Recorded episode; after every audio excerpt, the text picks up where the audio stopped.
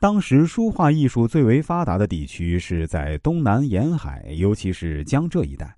于是呢，童贯就来到了杭州。童贯办这趟差事啊，真是千载难逢的好机会。他知道宋徽宗酷爱书画艺术，只要能投其所好，肯定会受到宠信。童贯的分析是极有道理的。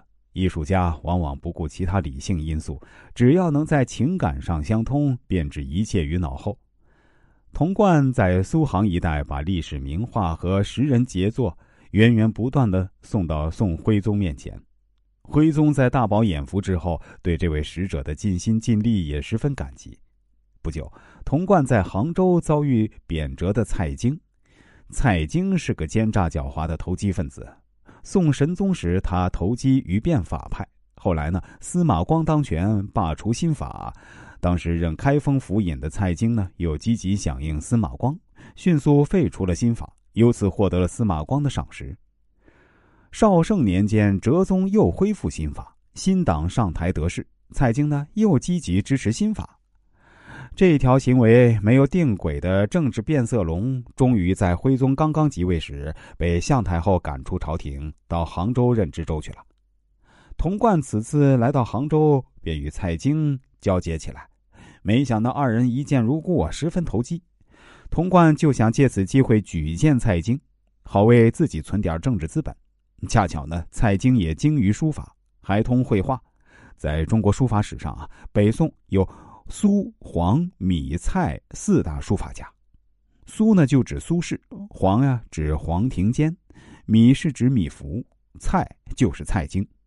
只是后人因为蔡京是个奸臣，不愿把书法家这一桂冠戴在他的头上，把姓蔡的换成了蔡襄。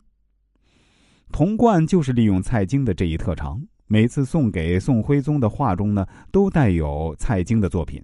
并附上吹嘘蔡京的奏章。徽宗见了蔡京的书画，本就喜欢，再加上童贯的吹捧，就决定拜蔡京为相。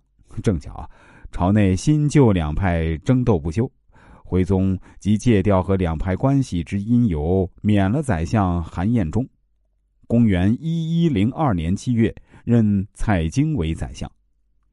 蔡京上台后，和童贯等一般人勾结，借办理花岗石之名，在全国广搜奇花异石、古董名画，供徽宗皇帝赏玩。当皇帝被这些东西占据大部分精力之后呢，他们就把朝政揽到自己手里，闹得民不聊生，各地起义不断。当时在北宋敌国辽的东北部，金的势力强大起来，双方约定灭辽。当童贯率十五大军攻打辽的一座孤城时，竟然久久不能拿下。最后啊，金人用很少的兵力，很快就打了下来，这让他们看到了宋朝的腐败。于是呢，金在灭辽之后迅速南下，很快就攻下了开封，俘虏了徽宗和他的儿子宋钦宗，北宋灭亡。